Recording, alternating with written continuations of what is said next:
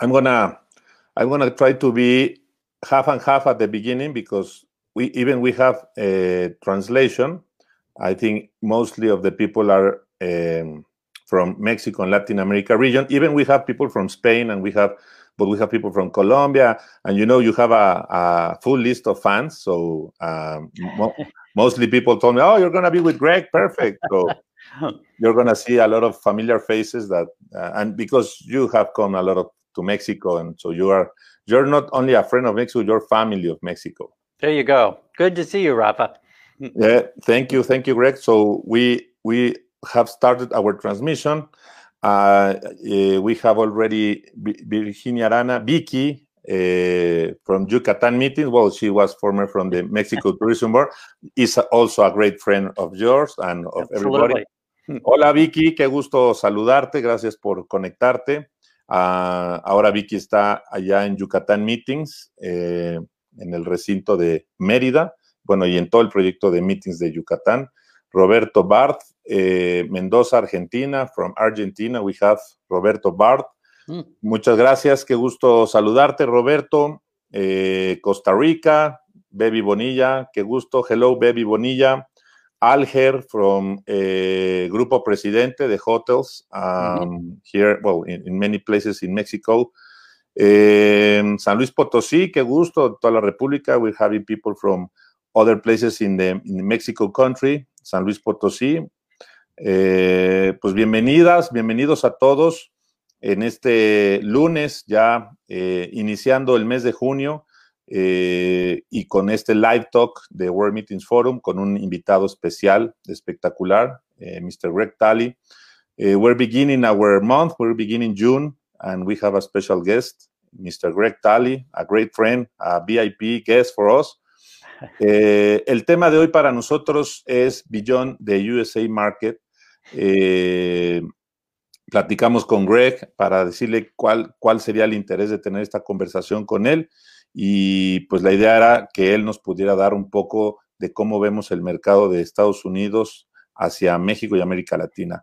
We were talking about with you, Greg, that uh, the the thing about talking in this live talk it was about understanding the U.S. market and how how it's going to be the behavior uh, with the Mexico and Latin American market. Some of the so many countries that that are in this region uh, work a lot with the with the corporates and with associations down there in U.S. and this is going to be the interesting about talking with you.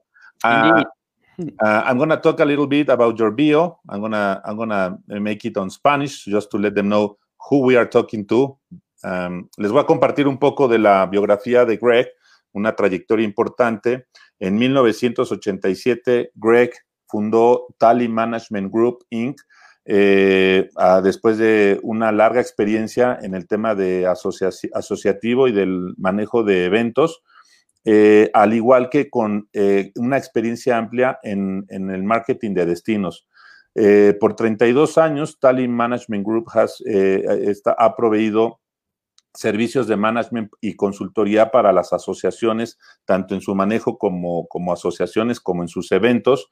ha ayudado al lanzamiento de este, asociaciones como la African Society of Association Executive Management, eh, y en 2018, Greg eh, lanzó una compañía de, management en, un joint venture con, en África, eh, basada en Nairobi, en Kenia y en la India,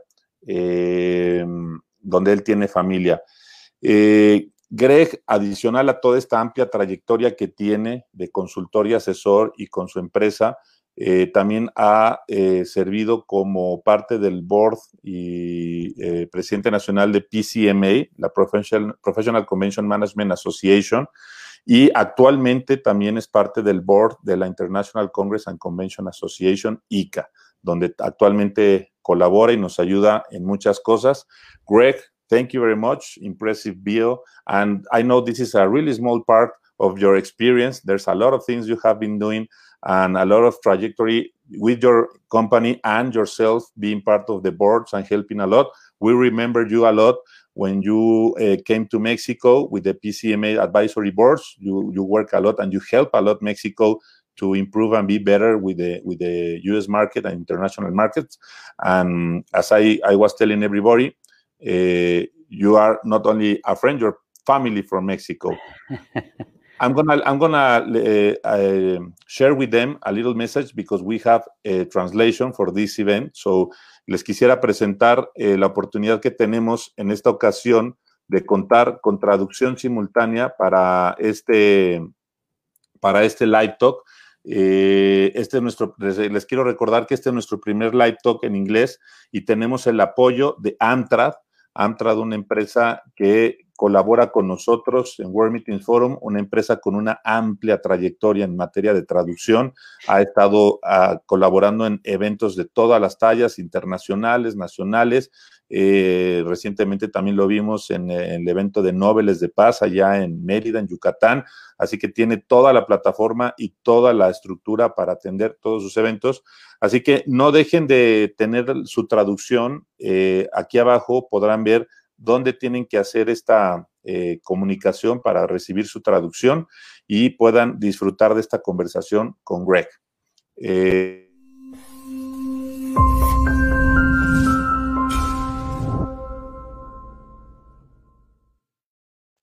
ahí lo tienen, Amtrad.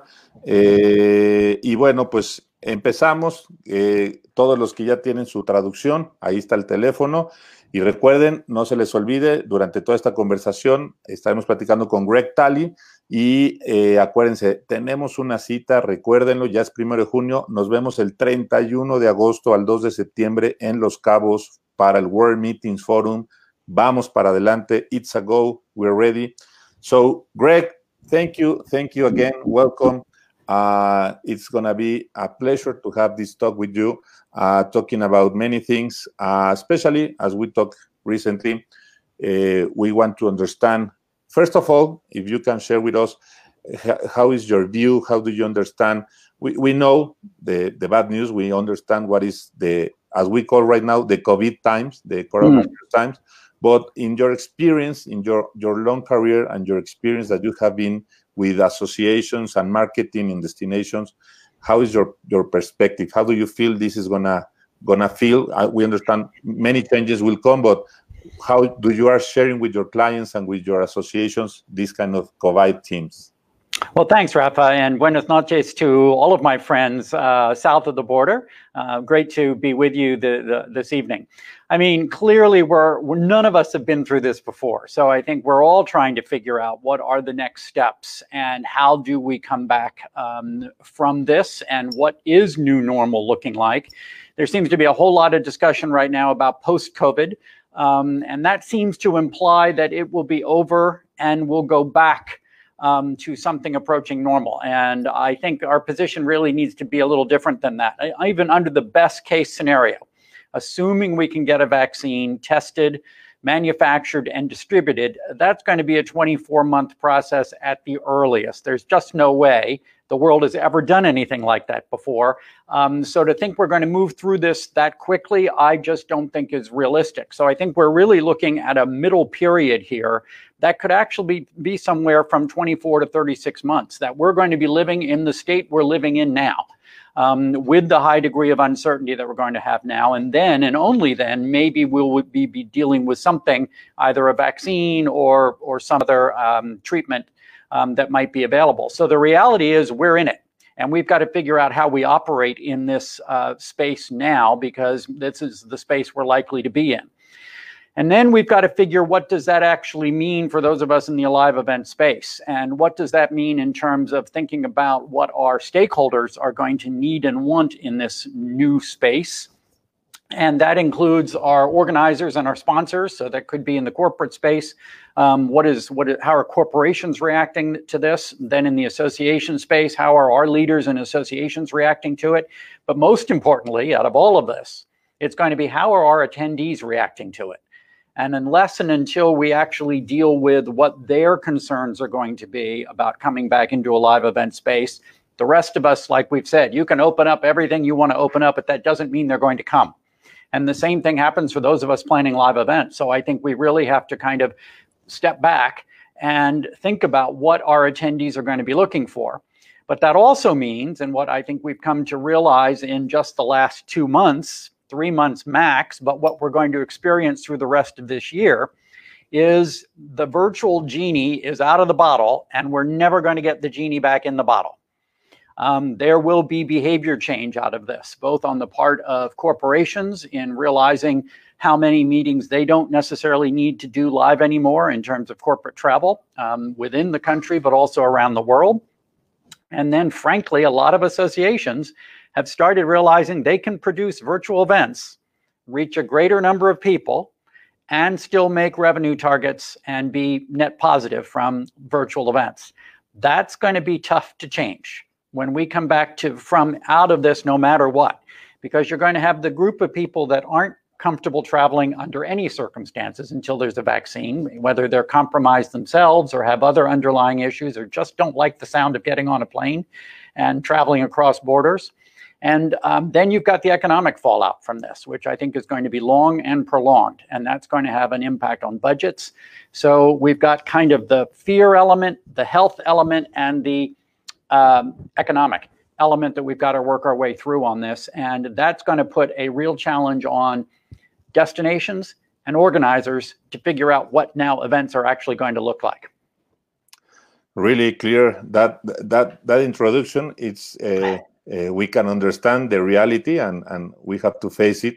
As we call it's better to have the truth and manage with that and trying to uh, manage what do you think is going to happen because that will take you nowhere. So uh, we're receiving so many uh, hellos from costa rica yadira simon uh, well you know mr eduardo chaillo uh, daniel palomo perla valdez from monterrey also saying hello uh, Gaston Ramos, also a great friend from the house. Uh, Ana Maria Vizcasillas, also, you know. Uh, so, well, this is a really good in, in, introduction for what is happening. Uh, the genie, as you call him, it's really, really nice to understand that because every organizer of the live events, should, as we talk to so many people, we understood that technology was there. We understood that it was living with us, but we didn't take a lot of attention to that. So these these COVID times uh, led us to anticipate like five to ten years of technology to come right now. But still, the so as we understand, you, you, you have clients on the on the management on the associations, and you also provide uh, your help with destinations. So both of, of those players are really critical right now because you, you see so many destinations that are affected and you see so many people organizing and trying to reorganize their events. So but if we can start to say to say and and this is a question that many people has live events will disappear? No. Uh, mm. technology will be with us? Yes. How do you think the the the percentage will be. How how many live events will come to a lower percentage? How technology will be there? How this gene is gonna be more present?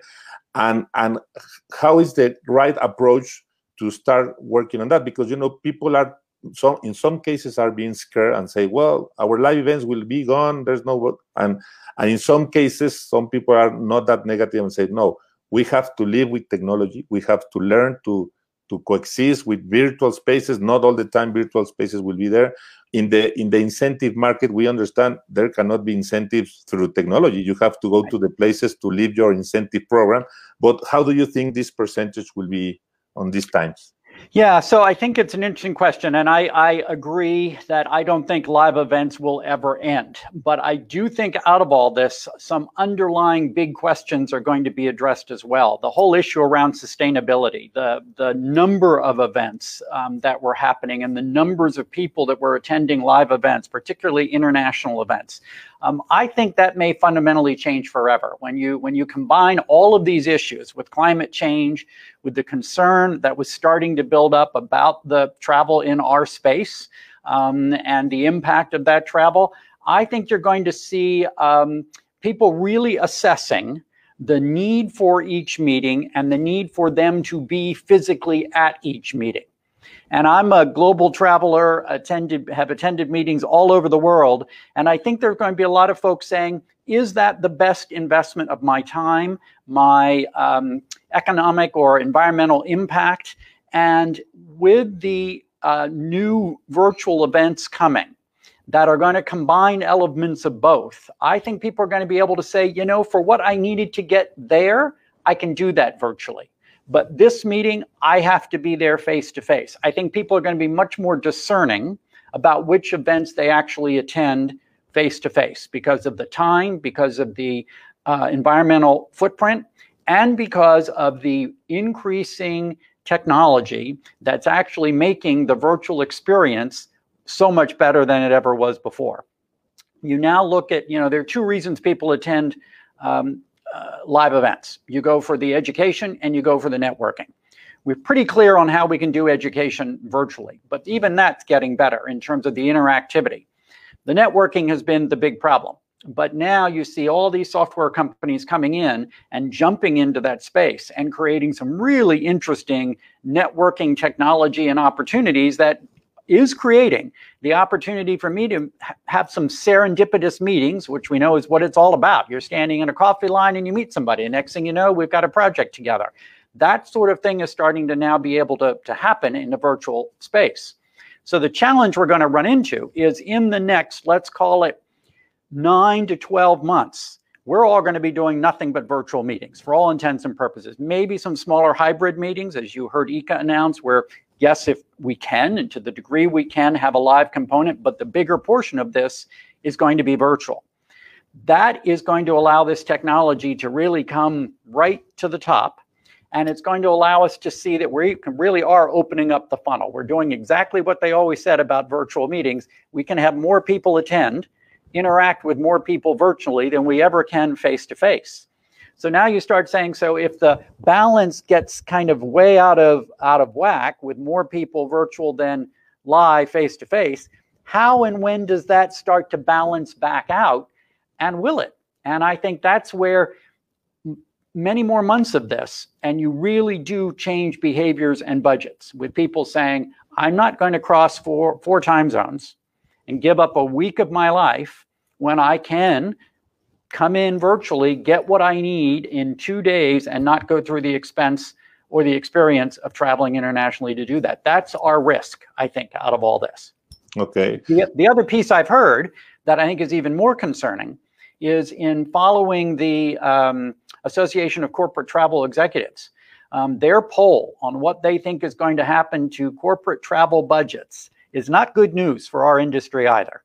Um, they're talking about estimating between 30 to 50% decrease in corporate travel budgets because what have corporations learned as well? We don't need to do all this travel to accomplish what we need to do. So those same corporate people are making decisions about corporate meetings. They're making decisions about sending people to my meetings, and they're making decisions about sponsoring my events. So this has so many multiple levels of impact that um, I think it's going to be a, a longer, a longer haul back um, for live events. That's really interesting because it seems that we're going to have to be prepared and be we have to make another kind of congresses to understand this behavior for the new normal for the our industry for our business industry uh, we have two questions uh, regarding Ana María Vizcasillas. One is, how is your español? Not good enough. uh, and the other one, I think, is a really, really interesting question regarding our Mexico and Latin America region. Mm. What is, on your opinion, the greatest concern for PCOs from North America uh, planning offshore of Lat Latin America for, for delegates? Like, you know. I think many countries in the region of Mexico and Latin America depends a lot and see a lot of potential on the US market, but still with these kind of new rules and the, the thing that you're saying about corporate budgets and all this new normal, how do you think the behavior will be on this region? Yeah, so I think it's a, a, a mixed bag, right? Um, one of the things that worries me right now is looking at what is the new epicenter, as WHO calls it, for this disease, is Latin America. Um, that is really concerning. And I think it is for all of us. I think it's concerning for the world. Um, and I think that's still going to play out. And I do think that people, uh, planners, um, and corporate executives will be looking for how did destinations handle COVID-19 because that starts to tell them something about the health and safety infrastructure in those destinations. And one of the outcomes of this entire thing is the level of risk that corporate compliance officers and association boards are going to be willing to take has really decreased out of all of this. So, in terms of looking at destinations and assessing risk, I think that represents a really big challenge for Latin America coming through this, um, particularly if uh, the numbers that we're seeing and, and the concern that's happening with the outbreaks um, continue over the next several weeks. So, I think that represents a problem. On the flip side, um, I think there's going to be, as we've kind of all said, where, what's going to come back first? Um, and multiple long hauls across oceans and multiple time zone travel is going to be the last thing that comes back. So you start saying, does this actually provide a bit of an opportunity for Latin America? Because US corporations and associations aren't going to be willing to go over the oceans that much immediately.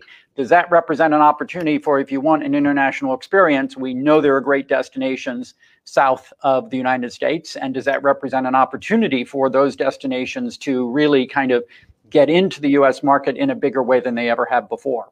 But you've got to conquer the risk issue.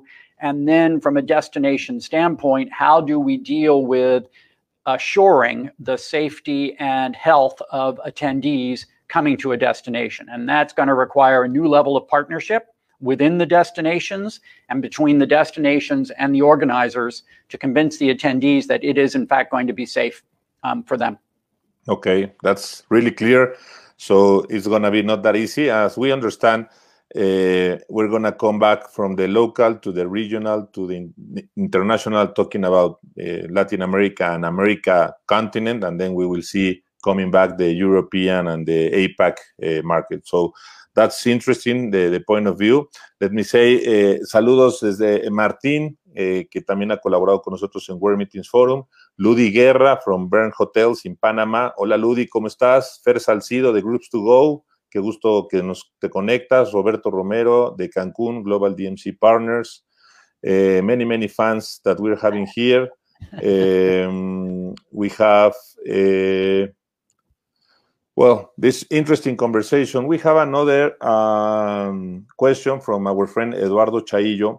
Mm. Greg, there are so many people working in our live events industry. What do you think will happen with all those jobs? Will all of them have to learn new abilities? Well, this mm. is a this is a tough one, also, right?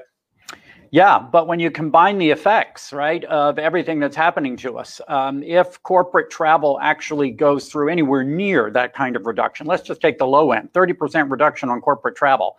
Um, and then you look at what else is happening in, in live event travel. And there are going to be hotels that simply are not going to be sustainable um, with the new numbers. And then you look at all the fall off jobs from that. And I think that's one of the reasons I think we've got a long slog um, to come back to wherever we were 2019 levels um, because I do think there are going to be there are going to be organizations and associations that aren't going to survive this. There are going to be hotels that won't survive this. Um, I don't even know about the airlines at this stage of the game and, and who's going to survive this by the time everything's said and done. So I do think there is a total reorientation that's going to happen out of this, particularly if there is a recurrence or a second wave of this in the fall or the longer we go to a vaccine. So I mean, I think that's that is the continuing risk um, for this. On the event side, I think we the interesting thing and why there is some excitement is the opportunity here. Um, how do we redesign events? How do we redesign live events um, in a way that accounts for? We know the audience is still there. We know there may be a bigger audience. How do we pull them in? Um, and how do we continue to make our live events must attend while we build out the virtual component um, to make that as uh, as interactive as possible? That's yeah. kind of exciting. That really is kind of the brand new world for us. Yeah, yeah, that's that's really but it's going to be challenging because as we see uh, and, and you were talking at the beginning even we understand they, they might be coming a vaccine or if we have the medicines that might this is kind of the new normal we have to learn because people are saying hopefully we listen in the next months that covid has been gone. Is that not going to happen? Covid is going to be and staying with us. We have to learn to live with the covid.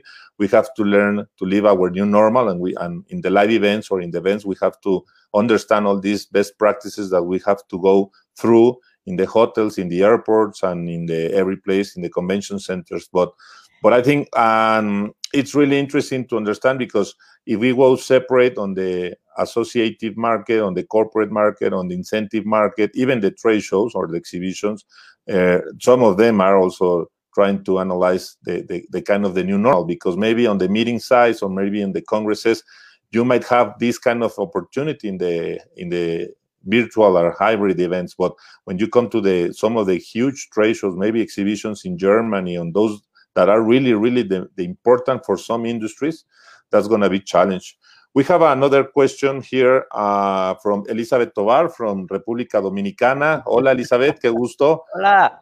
Uh, do, don't you think Latam should be looked country by country instead of a big block of problems? That's that's uh, really, really kind of because we understand our Latin America uh, region. We are really warm and we are really happy people. But when it comes with data how do you think this is a, this is a really good question?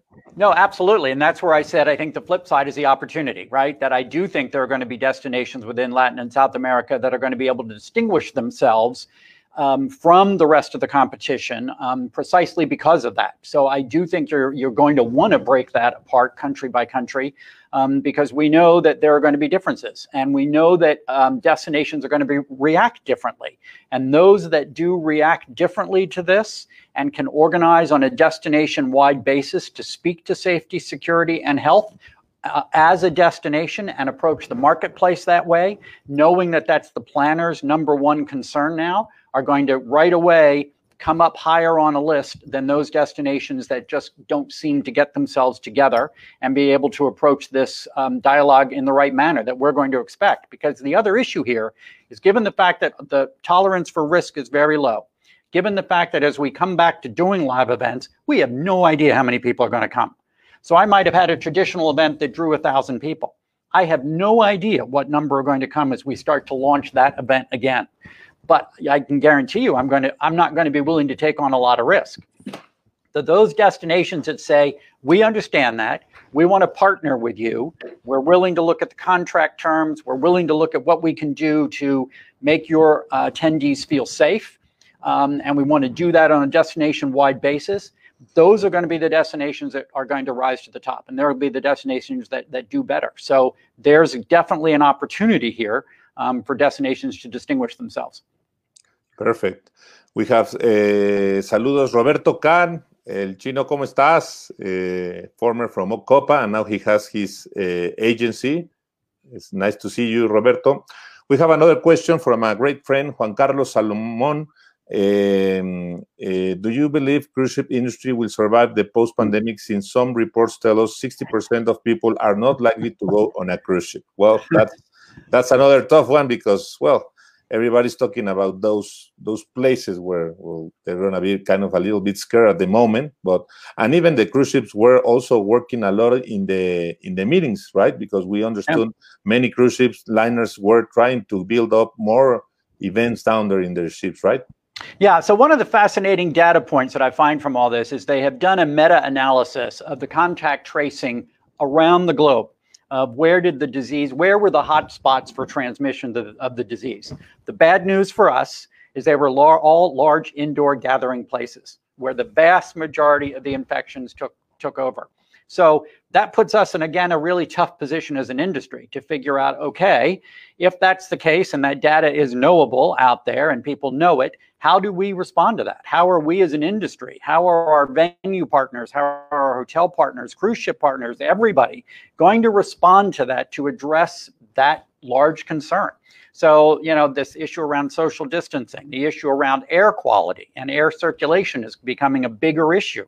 So, when we talk to venues now, that conversation is going to be very different. Tell me about airflow. Tell me, are we recirculating? What are you pulling in? How are we filter filtering it? So we're going to enter into conversations we never thought we need to have before about engineering in facilities, about uh, how much fresh air is actually coming in. Um, but I think the cruise ship industry is, in particular, going to be challenged because what's happening? You have this huge number of people stuck in a very small space. Yes, there's some outside air, but look at all those interactions that are happening on board. Very different from a hotel setting in a in a in a city in terms of where you can really step outside for extended periods of time and not constantly be in. And I think that's they're going to be challenged with that. Yeah, yeah. Uh, and well, what, what I listen about one doctor, specialist here in Mexico, is what he's saying about the challenges of the of the COVID of this virus is not even with the vaccine or the medication. It's because we don't understand really how does it works at this moment. All the doctors all around the world, what they are saying at the moment, we understand how is the movement of this virus because in some countries it was uh, with with non-symptomatic in other places was with this kind of symptomatic. So that's going to be the final result. When this virus gives more data to the to the scientifics and to the to the health uh, industry that's going to be where everybody is going to be safe. Until that we will have to take like this. There's another question really interesting question from our friend vicky arana. Uh, i recently participated in a virtual expo with north american planners. Some mentioned that now they are considering to travel to mexico for their incentives instead of india or long distance destinations from the us do you think mexico will receive these clients or they will wait until they can travel to india or africa? Do you think the incentives travel will start at the same time of congresses or later? Great. No, I think I think incentives will uh, start sooner um, because they're smaller, they're definitely more manageable, and they're basically company paid, free. Um, so I think they're going to start much sooner. And this is, I think, another market that I think Mexico and Latin America should really focus on um, out of the United States because I think for all those same reasons, there's going to be reluctance to go too far. Um, the other piece out of this is just plain watching countries lock down and borders close literally within hours. Um, I think is going to make people very nervous about how far they fly. Um, so I think that creates an opportunity for Mexico in particular, but I think for the Caribbean um, and further down Central America, because it is still a relatively close flight, um, that I think there's great opportunity um, in the incentive marketplace. And as I said, I think that will come back sooner. Okay, so that's really interesting. How we how we separate also not not even the region but the segments. We have to look out the incentive, the congresses, the the corporate, and and those kind of events. How they're gonna be coming back and the way we are gonna treat them. Right? Yeah. Um, we have Rebecca Berriochoa saying hello. Um, Another question from Ana Maria regarding hotels. As a PCO, are you seeing evidence of hotels softening contracts terms having so much at risk? This is also really yeah yeah.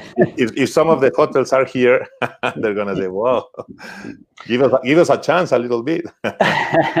Well number one it has been interesting um, just and we're still in it right? I mean everybody's still in the game so we would have dealt with what was happening immediately march april may june it just keeps going as this keeps going and we're all caught in a very awkward difficult position um, and I think we're going to be paying a lot of lawyers um, to parse a lot of language um, on existing contracts, let alone new ones.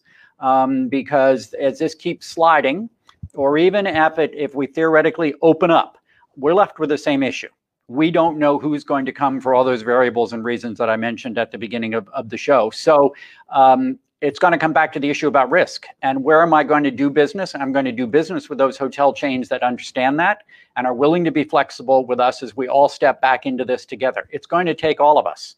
But if anybody thinks we're going to be willing to sign an 85% attrition fee, food and beverage minimums based on some wild number anymore that we were doing um, they're out of their minds. That's not going to happen. No board is going to let us do it, um, and no corporate officers are, are going to let you do it. So we're in new ballgame, and those hotels that are willing to play, um, I think will form a great partnership and go forward. But those that don't or think it's business as usual, just not going to remain uh, good partners this is going to set a new normal even for that kind of things for contracts with hotels and for the agreements with the convention centers in the us do you know if this is going to be called kind of an act of god the pandemics or covid or how they are trying to manage in when you go to the contract they, they will say you well if this is an act of god or well i'm well, so that, sorry yeah, that's one reason why we're going to be paying a lot of lawyers for a long time um, to answer those exact questions. And I think you know we're also that's a product of U.S. just our litigious society, and it's it's a, a challenge, and I apologize for that.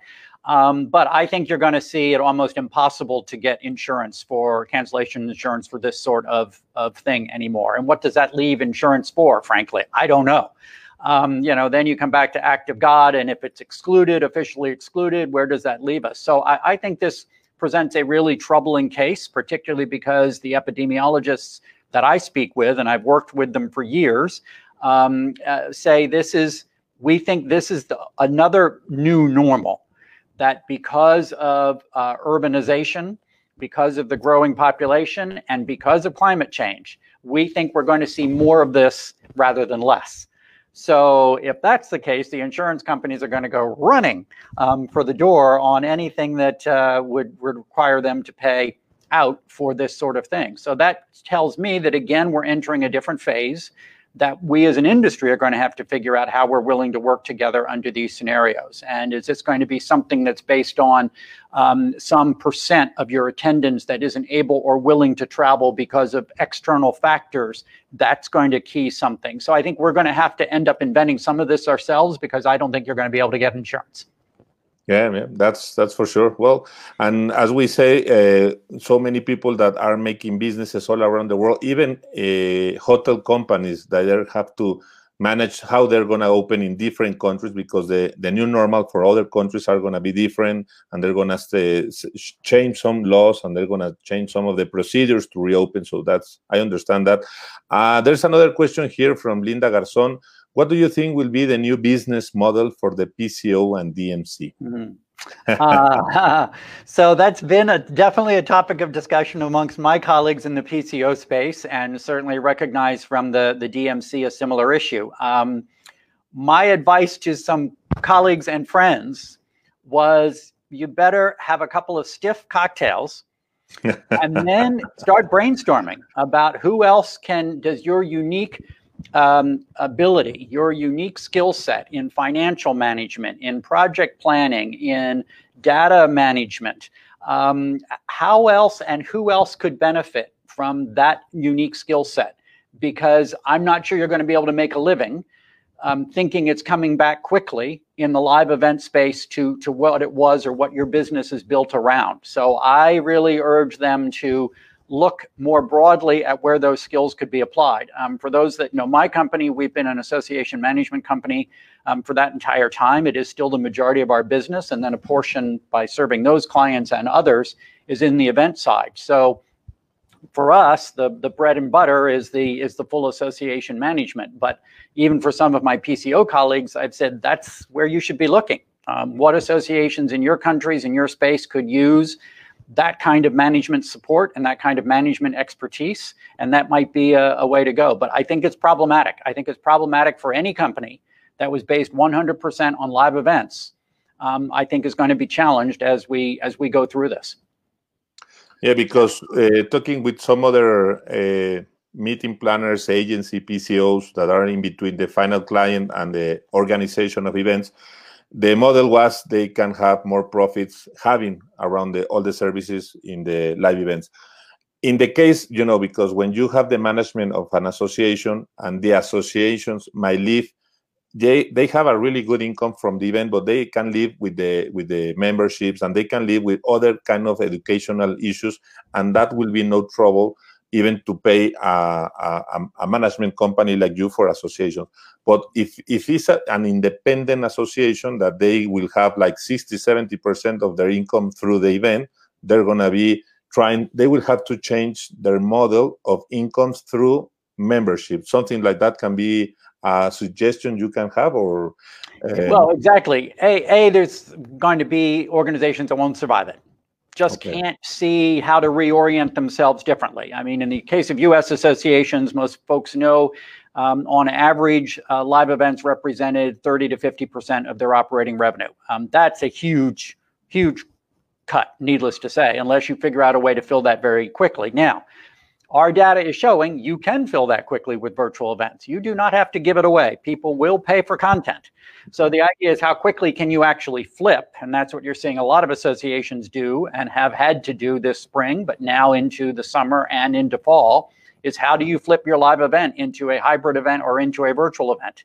Um, how do you keep your stakeholders happy? How do you price? How do you maintain your um, your profit level? It can be done. It requires agile management um, and leadership. And um, that's not necessarily a hallmark in the association space, which is used to moving at a little slower pace um, and doing things very similarly year over year.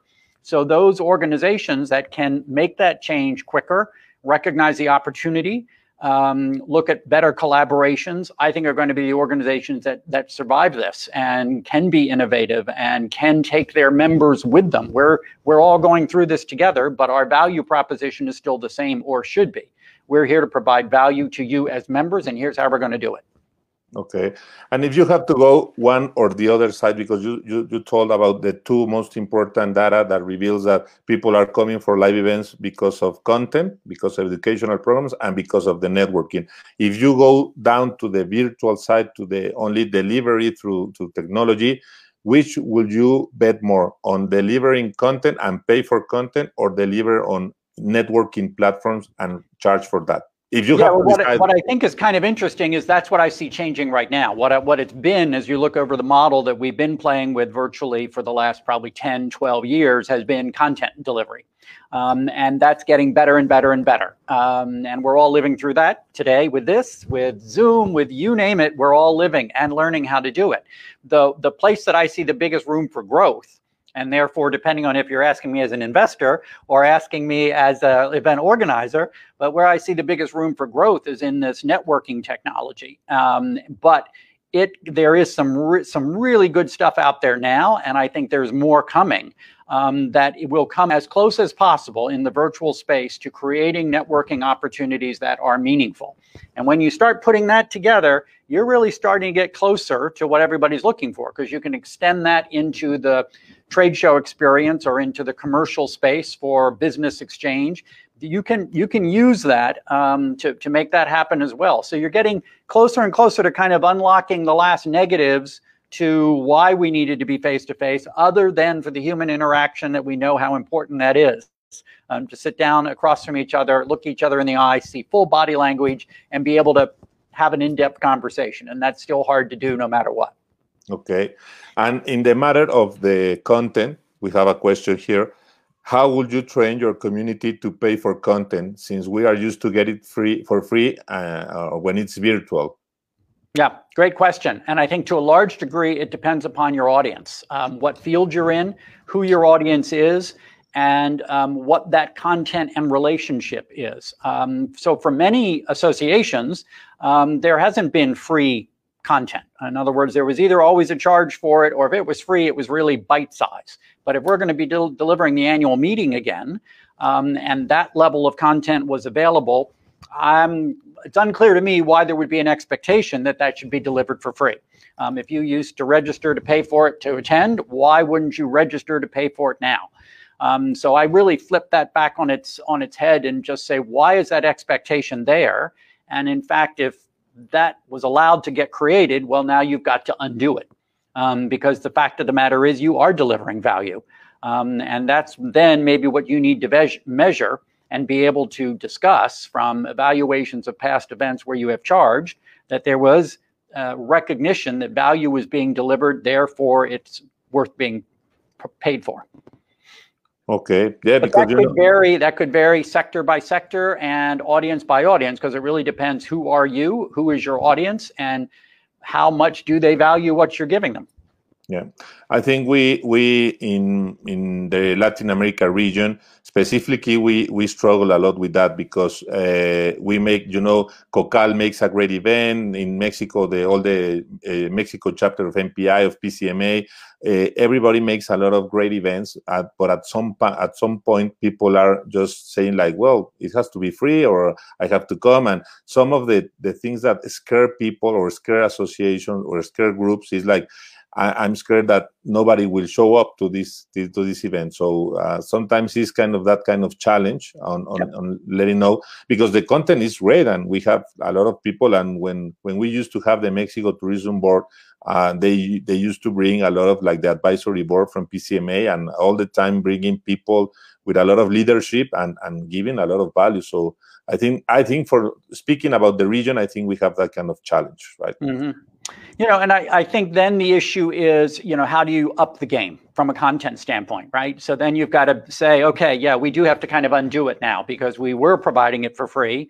Um, now, how do we how do we make sure the content is even more relevant, is even more um, of value to who the attendees are going to be, and then let's start charging for it. You gotta you gotta kind of start somewhere, and that's going to sort itself out. Um, this is where competition between organizations, you know, comes into play. Um, and if uh, either competition or collaboration, and maybe both, um, particularly in our own industry. Um, right now, you can clearly say our industry associations are more important than ever. Um, as we all try and figure this out together. So it may be time to stop worrying about competition. Let's come together. Let's build amazing programs to help our collective members, and let's make it clear we, we can't do this for free. We don't exist if we if we do it for free. Um, so I think there's got to be some recognition here on both sides that we need to do something as an industry, and for it to work, um, we need everybody at the table. Yeah, that's for sure. Uh, we have a question from Daniel Palomo. Uh, due to the current uncertainty with COVID-19, will strategic planning for DMOs completely change? Will risk management and scenario planning become more relevant? Yeah, thanks, Daniel, and uh, hello um, to Houston. Um, uh, so uh, all of my DMO friends, um, I, I know how painful this has been, particularly in uh, the U.S. marketplace where they're so their budgets are so dependent on the hotel taxes. Um, so I know scores of cities that have laid off 30, 50, 70 percent of their staff. Um, I do think this changes radically the role potentially the role of DMOs in their destinations. When you look at in so many destinations what the traditional structure has been.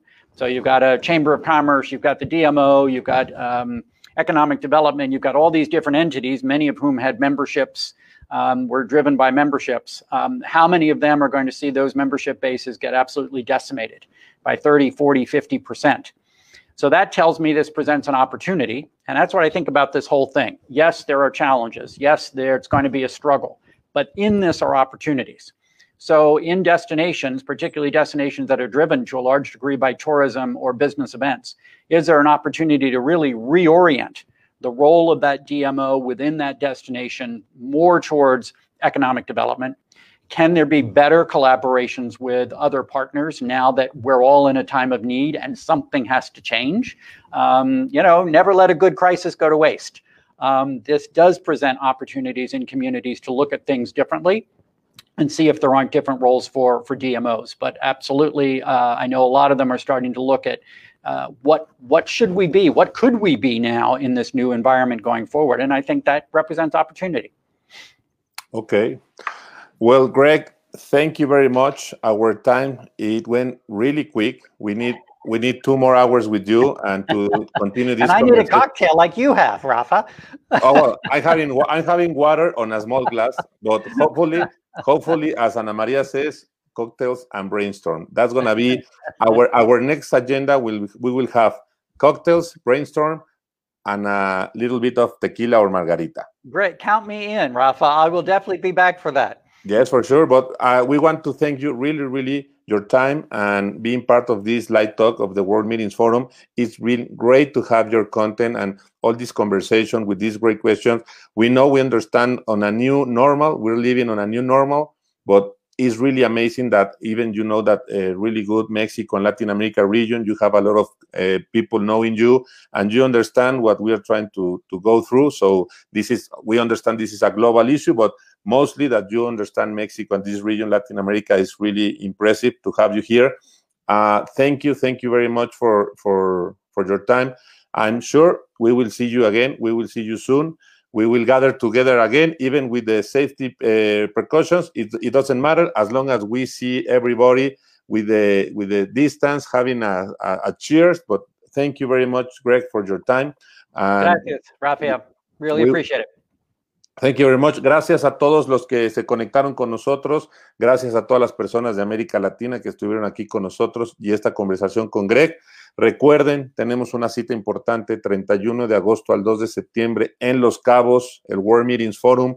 Estaremos ahí compartiendo con ustedes muchas cosas de nuestra nueva normal, de nuestra nueva realidad, con mucho contenido y sobre todo, pues para seguir haciendo un networking que ayude a nuestra industria a salir adelante. Muchas gracias, gracias a Amtrak, nuestro gran patrocinador de esta conversación, de nuestra traducción. Gracias a todos, cuídense mucho, una excelente semana. Have a great June, tengan un excelente junio. We're almost there. Be patient. Everybody, we're to make it in the meetings industry.